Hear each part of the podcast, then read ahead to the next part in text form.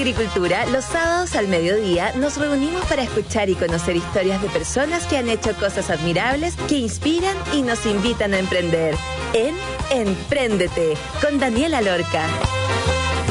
Daniela Lorca es emprendedora y fundadora del sitio web babytuto.com, líder en e-commerce. Empréndete es una presentación de Inscríbete en Digitalizados 3 en Teleempresas.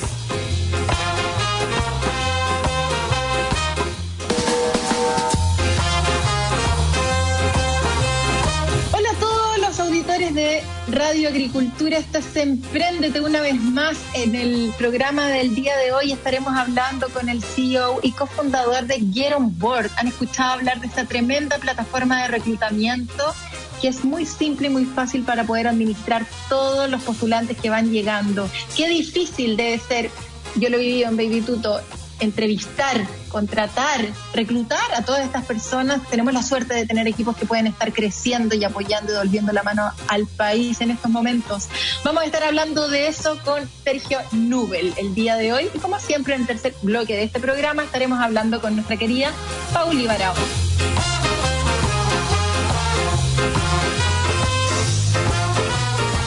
Inscríbete en Digitalizados 3 de Entel Empresas. Hoy, mantener a flote tu negocio es difícil y para ayudarte, Entel Empresas lanzará la tercera temporada de Digitalizados, el docu-reality donde potencia negocios con tecnología. Participa y sé parte de las 100 pymes que vivirán el cambio hacia la digitalización, entregándoles gratis asesoría experta y herramientas digitales. Inscríbete en entel.cl slash inscripción digitalizados. Apúrate que son solamente 100 cupos.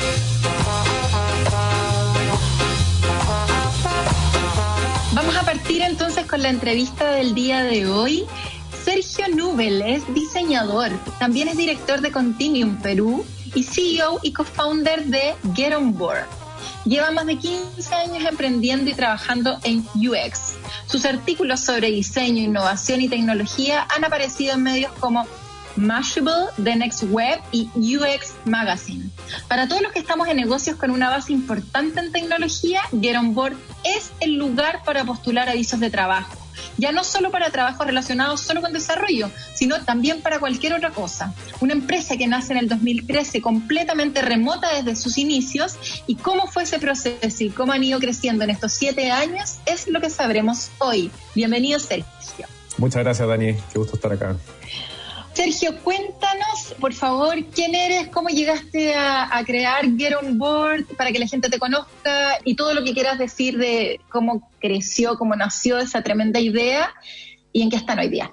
Los orígenes de Get On Board son súper humildes, o sea, tuvieron bastante pocas pretensiones. Eh, Jorge, que es mi socio, que es también uh -huh. fundador de Continuum, el 2011 hizo la primera versión de Get On Board sencillamente como un portal, algún lugar donde tener empleos de las primeras startups que estaban llegando en ese tiempo por Startup Chile. La uh -huh. verdad es que no tenía ningún lugar donde pudieran compartir eh, los de trabajo, entonces se hizo un, un portal que era súper sencillo. Yo en ese tiempo todavía no me sumaba a Continuum, yo me sumé el año siguiente y me encontré con Get On Board y Get On Board en el tiempo estaba, lo había lanzado y estaba dormido, cualquiera lo podía usar, pero no tenía mucha, mucho movimiento. Y me entusiasmé con el proyecto y le dije a Jorge, oye, ¿qué tal si convertimos esto en, en un proyecto que eventualmente podría llegar a despegar? Y ahí fue que, esto todavía en Santiago, y ahí nos pusimos en nuestros ratos libres a alimentar eh, Get On Board, mientras en paralelo estábamos trabajando en Continuum. Y después el año siguiente, el 2013, Jorge se fue a vivir a Miami como buen uh -huh. cubano. Y yo me vine para acá, para Lima, y a partir de entonces alimentamos Get On Board remoto, todavía como un side project hasta el 2018. Eh, en el intertanto yo estaba eh, fundando junto con otro socio la oficina de Continuum acá en, en Lima, así que estaba ocupado con eso. Y Get On Board siguió creciendo, creciendo. Desde el principio tuvimos como una bola de nieve que fue rodando muy lentamente. Empezamos a tener clientes de pago después de un par de años. Y en 2018 ya decidimos que la oportunidad era muy grande, que si no nos pasábamos full time a esto íbamos básicamente a ahorcar el crecimiento del proyecto. Así que primero yo y después Jorge nos salimos de Continuum quedamos obviamente como socios de Continuum, pero pasamos a estar eh, 100% dedicados a Get Board y ahí ya empezamos a, a, contratar a las primeras personas permanentes, alimentar el proyecto, después a buscar inversión y empezar a acelerar mucho más el crecimiento del, producto. La semana pasada puse un anuncio de Community Manager. Llegaron 300 postulantes en tres días. Mi experiencia es súper buena, sí, de cómo funciona el proceso, desde lo que se puede preguntar para poder filtrar en la etapa previa, el manejo de los seleccionados, cómo se pueden rechazar los que no te gustan, también las opciones que tienen ustedes de poder posicionar el anuncio de trabajo para que aparezca arribita. Eh, cuéntanos en detalle cómo funciona y por qué es tan intuitivo en el fondo, cómo llegas a hacer como este, en tu expertise de UX, como de experiencia de usuario, ¿Cómo se integra esto con Get On Board? ¿Cuánto cambió el look de Get On Board y, qué tanto hay de tu experiencia como diseñador, de tu cultivo y de tu trabajo en el fondo en lograr lo que hoy día es la plataforma de, reclutamiento más importante relacionada con tecnología, en, al menos en Chile? Y en Latinoamérica también. Y la verdad es que la manera, en la, cual pasó, la manera en la cual pasó fue bien no, sé si accidental, pero sí fue súper gradual y súper orgánica, porque como te contaba, que empieza como un portal de empleo súper básico. Y en el tiempo empezamos a desarrollarle más y más cosas que empezaron a surgir en realidad de, las cosas que nuestros propios usuarios nos pedían, tanto del lado profesionales como de la empresa. Y de repente empezamos a tener empresas, y yo creo que influyó mucho tener una relación súper cercana con ellos y haber empezado justamente adentro del ecosistema chileno que muchas de nuestra, nuestros primeros clientes y usuarios fueron, eran de nuestro círculo, amigos, gente de confianza, y que nos empezaron a decir, oye, si tú me construyes esto, yo te pago. yo te pago por que me ayude a resolver tal y tal problema. Y lo empezamos a hacer. y, y, lo chistoso es que sin darnos mucha cuenta empezamos a construir algo que hoy en día ya tiene un nombre y un montón de proveedores que es un Applicant Tracking System, o sea, un CRM para candidatos de un proceso de reclutamiento un sistema donde tú manejas toda todos los postulantes que llegan y los puedes administrar en, fases, en columnas, mensajearlos, guardarlos, etiquetarlos, etcétera, que es justamente lo que hoy tiene que Board. Y lo divertido es que llegamos a eso, entre comillas, por accidente o, más bien siguiendo lo que nuestros mismos clientes nos iban pidiendo y lo que nosotros también encontramos al trabajar y al usar Board como reclutadores. Entonces, desde luego que mi background como diseñador y el foco en UX creo que influyó mucho en tratar de que la experiencia sea, fuera súper buena desde el principio, pero la verdad, verdad, es que es imposible achuntarle a la primera. Mm. Eh, creo que nadie puede pretender, ni teniendo todo el conocimiento de usabilidad del mundo, cómo es que las personas van a entender y recibir el producto. Así que yo creo que lo que realmente ha hecho la diferencia es que tenemos canales muy abiertos, eh, somos una empresa súper porosa, al feedback que nos puedan mandar clientes, partners, usuarios, profesionales, etcétera. Estamos escuchando todos los lugares que podemos y dejamos harto que esa, que esa perspectiva no, nos influya. Y también ha ayudado un montón nosotros mismos ser usuarios de nuestro propio producto y comernos nuestra propia comida. Hoy en día ya tenemos un servicio que está andando de reclutamiento que se llama Concierge, eh, que ya está público, pero antes de llegar a Concierge tuvimos años de explotación más privada usar la plataforma como reclutadores, tanto para incluso para nosotros mismos, nuestros roles los hemos reclutado a través de Get Board. Entonces, eso mismo creo que nos ha conectado harto con los dolores y las necesidades de, nuestros clientes. Y como las personas que se han ido sumando al equipo, muchas de ellas llegaron por Get Board como profesionales, ellos mismos entran y nos empiezan a transmitir también esa, esa otra mirada que es la mirada del profesional. Entonces, creo que desarrollar relaciones cercanas con todos esos grupos de, de actores creo que es lo más importante, porque, de nuevo, o sea, nunca le vaya a chuntar bien a la primera, necesariamente tienes que entender dónde te estás equivocando y eso depende mucho de tener los canales correctos para que te digan dónde es que tienes que mejorar la, el producto experiencia. ¿Cuántas iteraciones desde la primera versión hasta la actual han, tenido? O sea, es algo como, han, cambiado el look de la parte más importante de, cuando te empiezan a llegar los seleccionados, eh, 50 veces o estamos hablando de algo de un cambio de 3, 4 veces? o sea, como, digamos, como producto y como código, cambia por lo menos una o dos veces todos los días. Eh, pero como grandes iteraciones, lo que pasa es que hemos hecho algunos rediseños visuales y probablemente el branding actual y la versión actual de Get Board debe ser como la quinta o sexta iteración visual. Pero la verdad es que la parte visual no, para mí no necesariamente es la más importante, O sea, es importante, pero no es lo más importante. Para mí mucho más importante son los nuevos productos y las nuevas funcionalidades que hemos ido lanzando en el tiempo. Claro, para lo que nos van pidiendo. Una de las cosas recientes que hicimos, de la que estamos súper orgullosos, es un test de fit cultural que está pensado para que los profesionales lo puedan responder de manera gratis y entender cuál es la cultura de trabajo que más les acomoda. Y eso surge, bueno, entre experimentación nuestra, entre ir recogiendo guitas de pan, digamos, tiene que ver mucho con estar de nuevo súper alerta.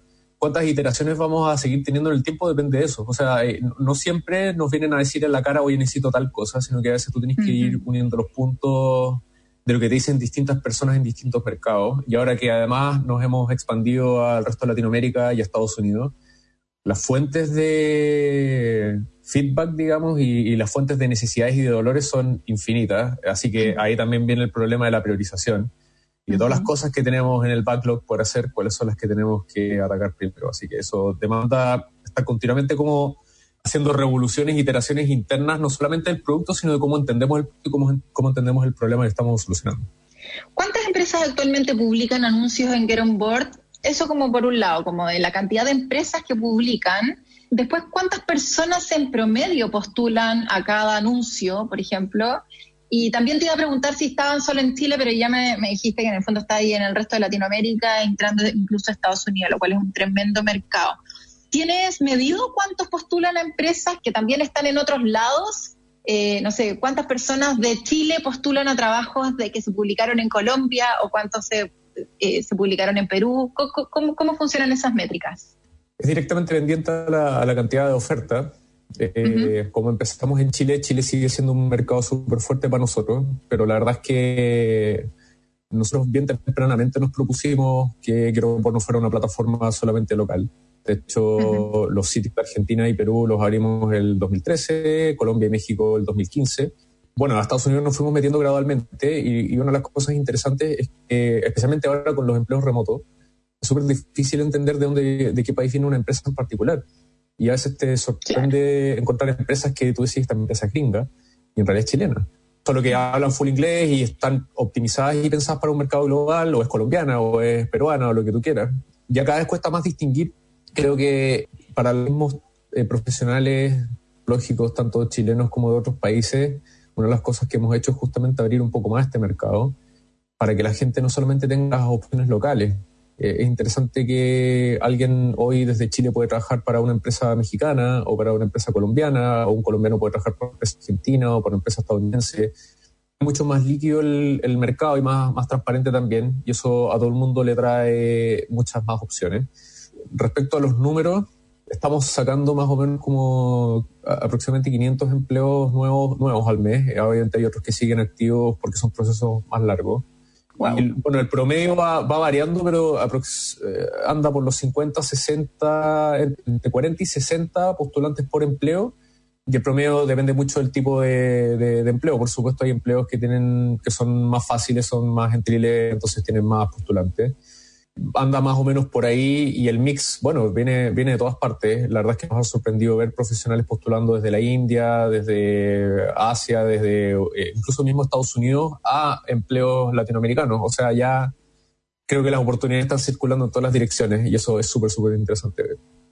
Completamente, qué importante al final lo que están haciendo esta, esta plataforma que permite que las personas puedan postular a diferentes trabajos que cumplan con su expectativa y que las personas sean lo, suficientemente capaces técnicamente para poder trabajar, eh, porque hoy día, hoy más que nunca suena el trabajo remoto, es algo que incluso ustedes desde Get On Board eh, están promocionando, están, me vio por ahí, o sea, me tocó por ahí ver un anuncio de que nos estaban cobrando por algunos anuncios de empleo completamente remotos. Tu equipo detrás de Get On Board es completamente remoto.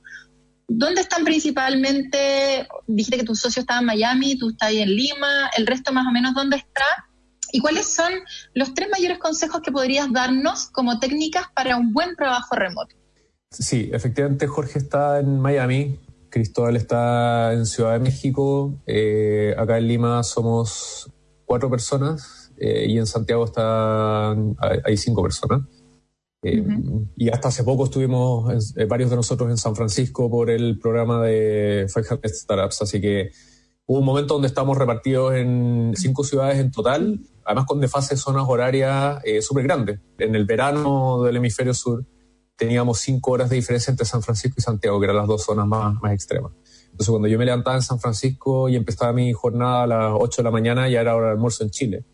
Menciono esto porque eso nos ayudó un montón a mm, entender mejor cómo, cómo abarcar el trabajo remoto.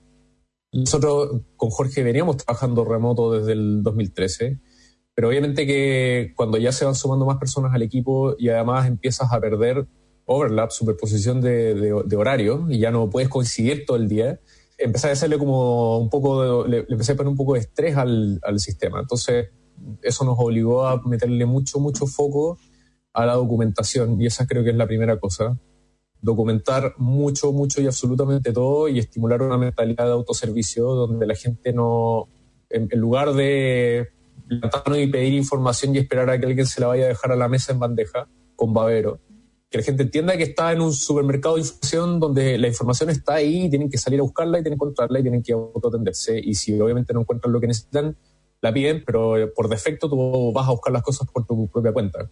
Y eso por sí solo, esas dos cosas, reducen un montón los cuellos de botella. Todavía no depende de que una persona tenga que contestar en tiempo real. Por supuesto que el tiempo real todavía lo usamos y todavía ayuda porque al final igual todos estamos en, en las Américas, así que tenemos harta coincidencia de zonas horarias todavía, pero si el día de mañana uno de nosotros se fuera a Europa, por ejemplo, ya tenemos cosas necesarias para poder funcionar sin que eso sea un problema o una disrupción.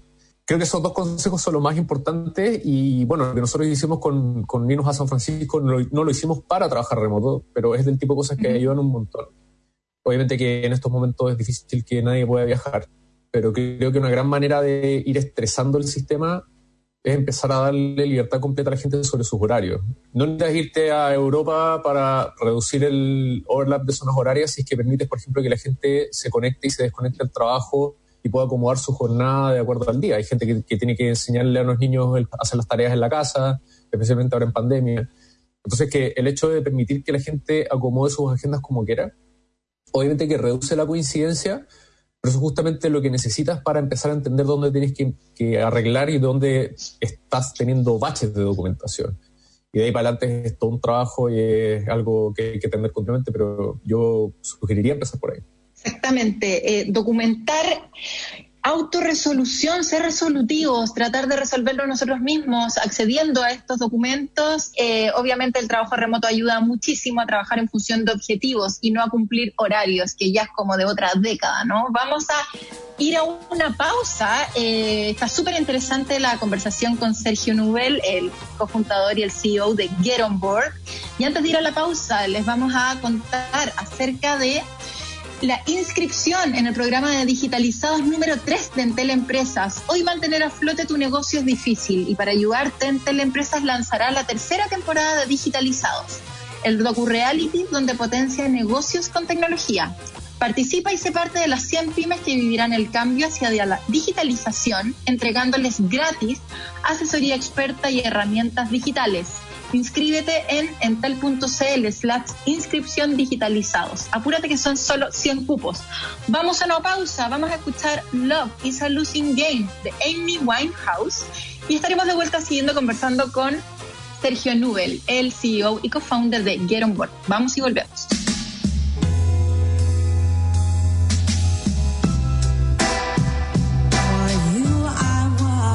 Are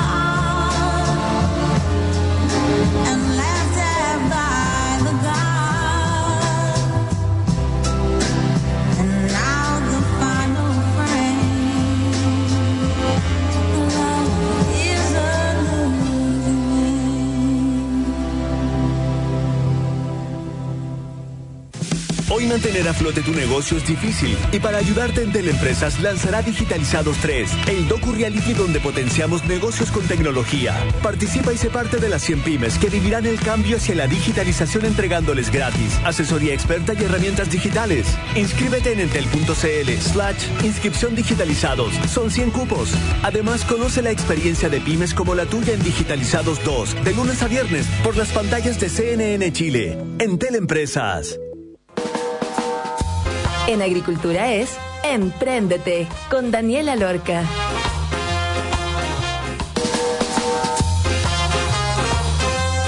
Ya estamos de vuelta, estamos hablando con Sergio Nubel, el eh, diseñador experto en UX y el co-founder y CEO de Get On Board, esa plataforma que todos conocemos, que hemos usado más de una vez para poder contratar a personas relacionadas del mundo de la tecnología y ya no solamente desarrolladores, sino que también community managers, diseñadores y miles de otros cargos. Sergio, estábamos hablando al principio de ciertos consejos que podías dar para el trabajo remoto, de cómo Get fue avanzando en el tiempo, de cómo fueron incorporando el feedback y toda esta retroalimentación que iban eh, recibiendo por parte de los clientes, de estas personas, de estas empresas dentro de su círculo cercano que estaba dispuesto a pagar para poder tener un buen sistema de reclutamiento que fuera fácil de administrar y que pudiera manejar todas sus expectativas. ¿Qué fue lo más hostil que te ha tocado en todo este proceso? Así como lo más difícil, porque suena todo muy bonito hasta el momento y como medio simple, todos como remotos, como un poco el mundo como, como Bill y de, de cualquier emprendedor que estamos escuchando la historia y es como algo te tiene que haber salido más difícil. ¿Qué ha sido? O sea, creo que el camino del emprendimiento es peludísimo. No hay que engañarse eh, con respecto a, eso. Mm. Eh, a mí me parece que a nosotros nos benefició el estar mucho tiempo sin pasarnos full time y el poder alimentar y entender un poco mejor el proyecto eh, sin que todavía el proyecto tuviera que pagarnos el sueldo. Pero la cosa es que ahora ya es diferente y es así. Creo que lo más difícil de emprender es emprender, o sea, que es una lucha contra la incertidumbre. Eh, creo que es diferente ponerse con un negocio que ya está establecido, donde tú entiendes cuánto cobrar, eh, a quién venderle y el producto y la oferta está más o menos definida.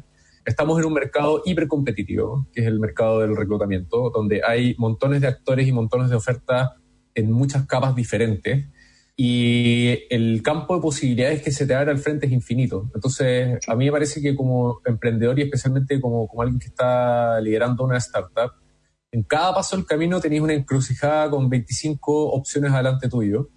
Eh, es súper fácil sentir el famoso FOMO, o sea, de que tomáis un camino y sentís que te estáis perdiendo de los demás. Y eso en realidad no deja de ser así. Nosotros estamos muy lejos de ser una empresa que ya encontró el product market fit y que ya simplemente se va por un tubo, digamos. A pesar de que estamos solucionando cosas importantes y ya tenemos obviamente clientes y montones de cosas pero tenemos desafíos de crecimiento que son gigantes y eso la verdad es que no acaba. Y además que mientras más vas rascando el problema, más te das cuenta que el problema es un hoyo conejo, o sea, no tiene fin. Eh, el problema del reclutamiento y el problema de juntar personas con talento es infinito. Uno podría pensar que una, un portal de empleo es una plataforma donde todo el mundo se conecta y lo resuelve y empiezan problemas de, de índole súper diferente que además van cambiando en el tiempo. O sea, la situación en la que estamos ahora eh, con la pandemia y con el trabajo remoto y con la restricción de las visas de Estados Unidos y con negocios cayéndose y todo lo demás, te cambian mucho las reglas del juego. Entonces tú te das cuenta que es un problema, es el mismo problema, pero es un problema que cambia de forma todo el tiempo. Y además, mientras mejor lo vas entendiendo, más te das cuenta que tienes que llegar más y más lejos. Para realmente poder conectar a la gente con el trabajo donde se van a quedar, porque no, no sacáis nada con acelerar las contrataciones y con facilitar el matchmaking entre personas y empresas, si al final la gente dura seis meses en una empresa y se termina yendo o la terminan echando. Entonces, ¿cómo lograr que realmente el trabajo que tú encuentres sea satisfactorio, esté alineado contigo y obviamente sea un trabajo donde tú puedas crecer, puedas brillar, puedas aportar valor? Es un problema dificilísimo y estamos recién rascando la superficie de maneras de resolverlo. Entonces, para mí eso es lo más desafiante, es el problema en sí que estamos, que estamos atacando y lo lejos que estamos de resolver ese problema y lo lejos que está cualquier actor en el mercado de, resolver ese problema. Entonces, en cada paso del camino tenéis millones de opciones que podéis tomar como negocio y como, como estrategia. Y la decisión es dolorosa y tienes que obviamente evitar la parálisis, no te puedes quedar pegado mucho tiempo pensando tampoco qué hacer. Por ende, yo no creo que haya un momento en el cual uno puede parar y descansar y decir, ya sabes qué, esto soy en piloto automático, yo me, yo me concentro en otra cosa y me voy a la playa y me dedico a mi familia o qué sé yo. Realmente no podéis desatenderlo. Estoy seguro que es tu experiencia también con, sí, con Baby, Hay atención permanente, tienes que estar con las manos en el volante todo el tiempo. Y creo que esa, eso en sí demanda mucha cantidad de energía y es bien, bien desatento. Sí, esto es como los niños, como que dicen como niños grandes, problemas grandes, empresas que van creciendo y que se van volviendo más ambiciosas y que efectivamente que les va yendo bien, quieren abarcar más mercado tienen una propuesta de valor interesante, claro, pues empiezan a tener problemas del tipo que mencionaba. Yo he participado en unos docu-reality de Entel para ayudar a pymes a digitalizar procesos y ver el impacto real que tienen en protección de datos, mejoras de la productividad, mejoras de experiencia de clientes, atracción de talentos, aumento de productividad, aumento de volumen del mercado, adaptación a los cambios, como algunos de los beneficios que la digitalización tiene. Y hoy para muchos la digitalización requiere o las personas creen que, se requieren puros desarrolladores. Y es súper difícil contratar un desarrollador. Eh, a mí me pasa que me cuesta mucho ese proceso. Y eso que yo estoy muy relacionada con el tema. Es un proceso complejo. ¿Encuentras que cualquier persona que esté a cargo de un proyecto puede liderar un equipo de desarrolladores? o no. Y, si no eres experto, puedes cometer muchos errores al final en un proceso de contratación de desarrolladores que me imagino que es el, el cargo que más postulantes deben tener todavía en Get por lo menos en Chile. Corrígeme si me equivoco. ¿Qué nos podrías decir al respecto? Creo que mi pasado consultor me ayuda a entender el otro lado, que es el lado de las empresas que, empiezan a adquirir talento y que quieren adquirir capacidades tecnológicas. Y esto es cierto no solamente para, para empresas grandes, sino también para negocios que están recién empezando. Hoy el incorporar la tecnología como parte de tu estrategia definitivamente es una ventaja competitiva, pero para eso tú tienes que entender qué hacer con la tecnología. O sea, tú puedes lanzarle desarrolladores al problema o data scientists al problema. Si no tienes claro cómo es que la tecnología construye una diferenciación, no vas hacia ninguna parte. Yo creo que donde muchas empresas cojean justamente es que eh, piensan que lanzarle desarrolladores al problema es la solución y resulta que al final no es así y si no entiendes cómo es que la tecnología cambia y transforma tu industria y tu negocio, no le vas a dar la importancia que corresponde. Y la verdad es que los profesionales eh, eh, sienten eso. Se dan cuenta cuando trabajan en una empresa donde la tecnología está al centro versus una empresa donde la tecnología es la guinda de la torta y es, el, y es la cobertura y es el agregado y, y son cosas que son más prescindibles. Entonces creo que toda persona que lidera una empresa, un negocio, tiene que darse la lata estratégica de decir, ok, ¿cómo es que la tecnología transforma mi negocio, mi industria? O simplemente estoy copiando lo que está haciendo el resto para no quedarme abajo. Y creo que hay una gran, gran, gran diferencia en eso. Perfecto. ¿Qué aconsejarías para todas las personas que están buscando ampliar sus equipos y que hoy día el proceso de contratación de equipos y de formar equipos, eh, que antes era más fácil de hacerlo, no sé, puedo te sentabas en una mesa, podías eh, mirar los ojos a la otra persona, eh, ver cómo se movía, etcétera. Y hoy día es difícil, o sea, es difícil tener una entrevista por Zoom, no es lo mismo, eh, se pierde la, la, relación humana, se pierde la conectividad, la chispa incluso que puede haber en una reunión. Si hay feeling, si no hay feeling, hoy día estar entre computadores es muy difícil percibir ciertas cosas. ¿Qué recomendarías para todas estas personas que están en proceso de reclutamiento de de personas porque están en alguna situación que la pandemia los ha beneficiado y que están en una, en una posición en donde pueden eh, incorporar más gente a su equipo. ¿Cuáles son esos consejos que les daría a todas estas personas que están reclutando personas en su equipo y que lo tienen que hacer completamente remoto? El consejo número uno es desconfiar de la guata, porque lamentablemente la guata te lleva a perpetuar sesgos inconscientes que tú puedas tener yo lo, he observado mucho en los emprendedores chilenos y lo mucho que le cuesta al chileno relacionarse con extranjeros. Y eso deja fuera potencial talento, por ejemplo, que podrías estar contratando solo que no lo entiendes, porque estás demasiado acostumbrado a tratar con gente que habla exactamente tu idioma. La guata también influye un montón a la hora de perpetuar sesgos. La industria tecnológica es una industria muy desbalanceada de género, muy desbalanceada con eh, poblaciones subrepresentadas. Y de nuevo, confiar en la guata demasiado te hace confiar demasiado en, que tú ya entiendes qué necesitas. Creo que hay que tratar de hacer el proceso lo más racional posible. Nosotros, como que Board, justamente estamos ayudando a que la parte de la validación técnica sea más racional, porque la, la, contratación más racional funciona mejor, es menos sesgada, ayuda a traer más diversidad a los equipos. Entonces es eso, o sea, creo que el mayor error es creer que esto es más fácil de lo que realmente es, es subestimar la complejidad de contratar, es el elegir a tontas y locas o apoyarse en cualquier partner, creo que es un proceso que la empresa tiene que cuidar muy directamente y tiene que estar súper consciente de sus propios sesgos para tratar de hacer un proceso más esquematizado y más estructurado. Y ahí es donde nos, justamente nosotros estamos desarrollando cosas para, ayudar. Eso, un poco para cerrar. Bueno, ahí la, típica frase que siempre da vuelta es demórate harto en contratar y ser rápido en despedir que son el, proceso de los cuales uno se equivoca, de repente contrata rápido y se demora mucho en sacar a alguien que está dando la lata hace mucho rato, que no está cumpliendo, etcétera. Y para cerrar, ¿en qué etapa están ahora? Cuéntanos acerca del proceso de reclutamiento del equipo tecnológico que están lanzando eh, con Concierge en Get On Board. Estamos eh, tratando de hacer justamente el proceso más racional, haciéndolo pasar por más capas de validación y por validaciones que miden cosas diferentes no puedes validar el conocimiento de una persona en desarrollo solo con una prueba y por mucho que una persona sepa de un lenguaje de programación o tenga experiencia, no necesariamente va, a ser fit contigo, con tu cultura empresa, con lo que tú quieres traer.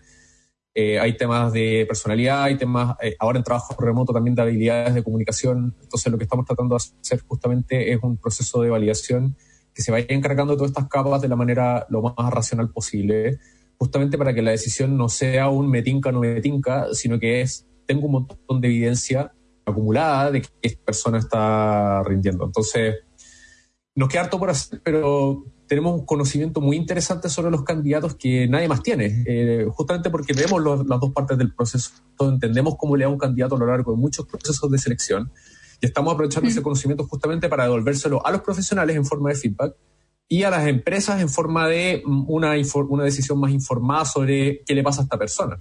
Que si te llega el currículum de la persona o el perfil de LinkedIn de la persona, es súper fácil inventar, exagerar o simplemente no te pinta la película de potencial de una persona.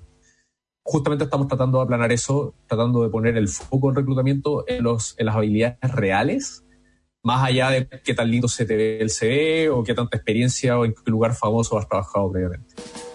Buenísimo. Oye, súper, súper, súper interesante. Los felicito con Get On Board, lejos la mejor plataforma para reclutar a cualquier tipo de profesional. Yo ya ahora como que publicamos todo en Get On Board y funciona impecable, súper recomendado. Recuérdanos por favor las páginas web eh, de Get On Board para que la gente te pueda seguir y, y como quieras cerrar. Ya, pues sí, eh, invito a que publiquen los empleos 100% remotos, o sea, los que contratan personas de todo el mundo están totalmente gratis en Get On Board. La página es getonbrd.com. Desde ahí pueden crear la cuenta y obviamente también pueden encontrar y postular a empleos no solamente de Chile, sino también a latinoamericanos y las empresas pueden encontrar talento global, tecnológico a través de Get On Board. Así que están súper invitados a crear una cuenta, a publicar empleos remotos y ahí los estaremos acompañando en el proceso. Así que gracias Dani por el espacio y por la conversación, ha estado súper buena a ti, un honor tenerte acá. Y los dejo obviamente invitados a inscribirse en Digitalizados 3 de Teleempresas. Hoy mantener a flote tu negocio es difícil y para ayudarte en Teleempresas lanzará la tercera temporada de Digitalizados, el docu-reality donde potencia negocios con tecnología. Participa y sé parte de las 100 pymes que vivirán el cambio hacia la digitalización, entregándoles gratis asesoría experta y herramientas digitales. Inscríbete en entel.cl slash inscripción digitalizados. Apúrate que son 100 cupos. Vamos a una pausa y estaremos de vuelta con nuestra querida Pauli Barahona. Vamos y volvemos.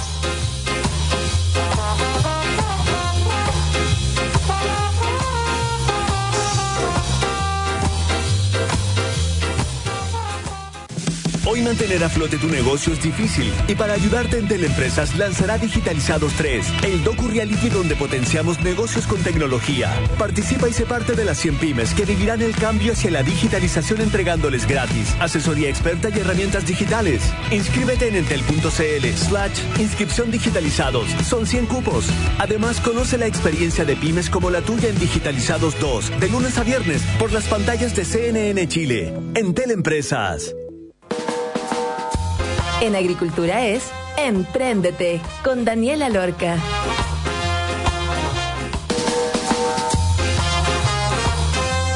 Ya estamos de vuelta entonces estuvimos hablando en el primer y segundo bloque con Sergio Nobel, el CEO y el co-founder de Get On Board. Y ahora, como siempre, en todos los capítulos es los sábados de 2 a 1 en Emprendete, estamos con nuestra querida Pauli Barahona. ¿Cómo estás, Pauli? Hola, Dani. Hola a todos. Estoy muy bien, contenta de, de participar, como siempre, y de escuchar la entrevista, que estuvo muy entretenida.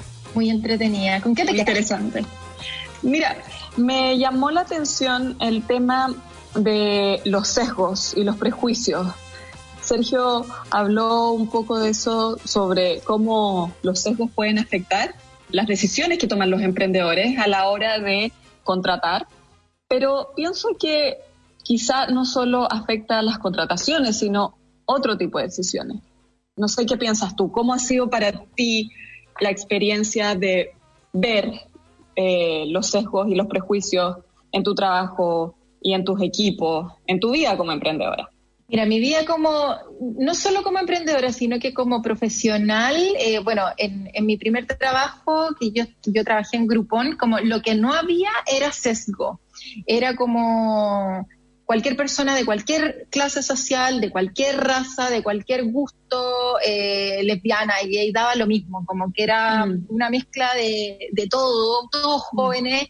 Yo te diría que el único sesgo real que mm. había era como que no tuvierais más de 50, ¿cachai? Como, porque costaba mucho encajar en un ambiente muy joven, muy jovial, muy rápido, muy de hacer. Eh, y eso me, me, sirvió muchísimo para después, para en Baby Tuto, no tener ninguna clase de sesgos, de decir, ah, como, mm. él viene de una universidad no tan buena, o mm. de, de, una familia de no sé qué cosa, o, o tiene un color de piel que, que yo no, no, no, no, sé, no estoy mm. acostumbrada, o cualquier, cualquier cosa como muy anticuada.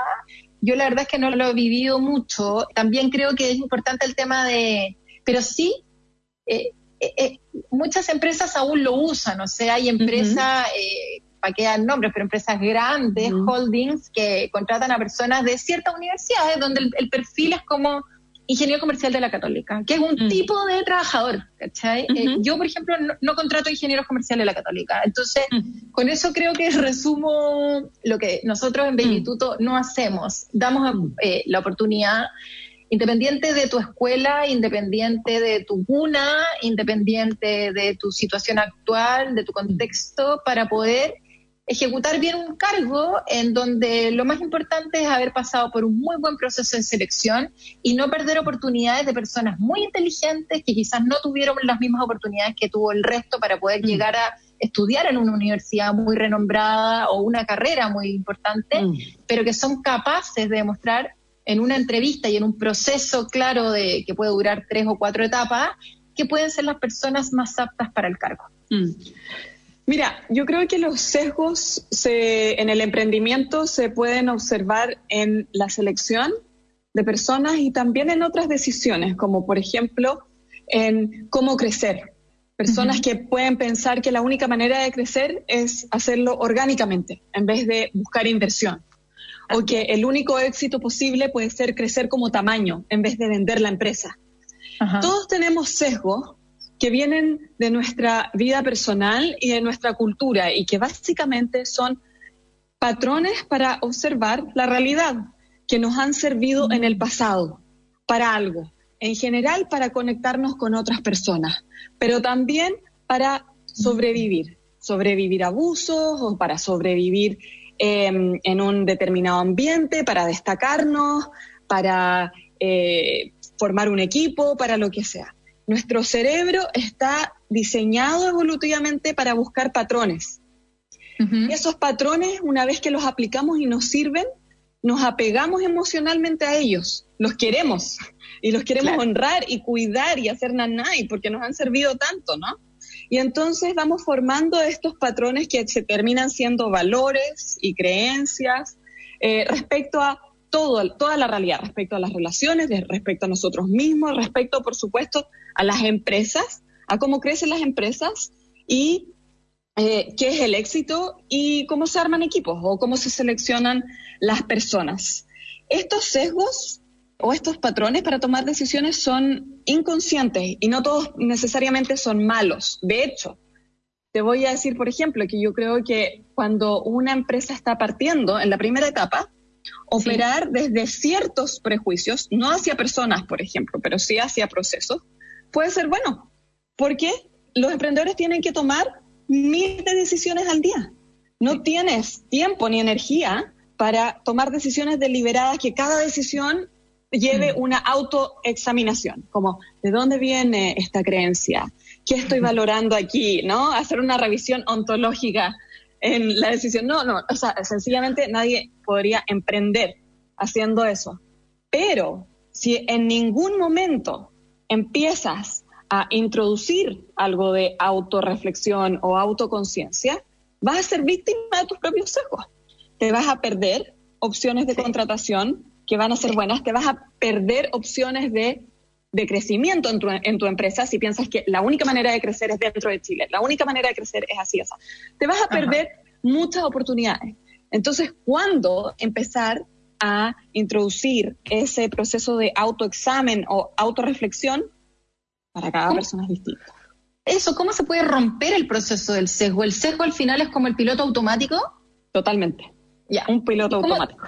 ¿Y cómo se puede romper al final? Como, por ejemplo, si a mí me da miedo, siempre me preguntan, como Baby tú estás solo en Chile, y es como, o sea, sí, ya solo en Chile, pero lo que ya estar en Chile es pero sí reconozco que, por ejemplo, yo para poder internacionalizar la empresa siempre he dicho lo mismo, que es, a mí me gusta replicar un modelo que ya funcione. No me voy a ir a perder plata y a desangrarme en otro país buscando volumen si es que no tengo la fórmula perfecta todavía. Entonces, claro, es importante y, y, es mi creencia, y, me la autoimpuse, ¿eh? porque no lo había visto con nadie. O sea, sí he visto algunos ejemplos como de ir a buscar volumen creyendo que con el volumen se puede eh, acelerar la rentabilidad o, sustentar mejor el negocio. Y yo creo que me dio tanto miedo eso que efectivamente digo, no puedo salir antes de Chile mm. hasta no tener el modelo muy probado. Eh, ¿Cómo mm. uno termina rompiendo efectivamente ese sesgo? Yo creo, de la misma forma que tú estás compartiendo sobre tu experiencia en Baby Tuto. Yo creo que no todos los sesgos necesariamente hay que romperlos. Sí creo que el proceso tiene que ser hacernos conscientes de ellos mm. para ver qué tan alineados están estos sesgos con nuestro propósito y con lo que queremos. ¿Me está limitando esto o no? Y esa limitación, mm. ¿me sirve o no? Hay limitaciones que nos sirven, hay limitaciones que nos protegen de un riesgo que no estamos preparados para tomar, como por ejemplo salir a crecer afuera de Chile. ¿no? O que no queremos sencillamente, no queremos, es válido. Los sesgos con respecto a las personas me parece más delicado.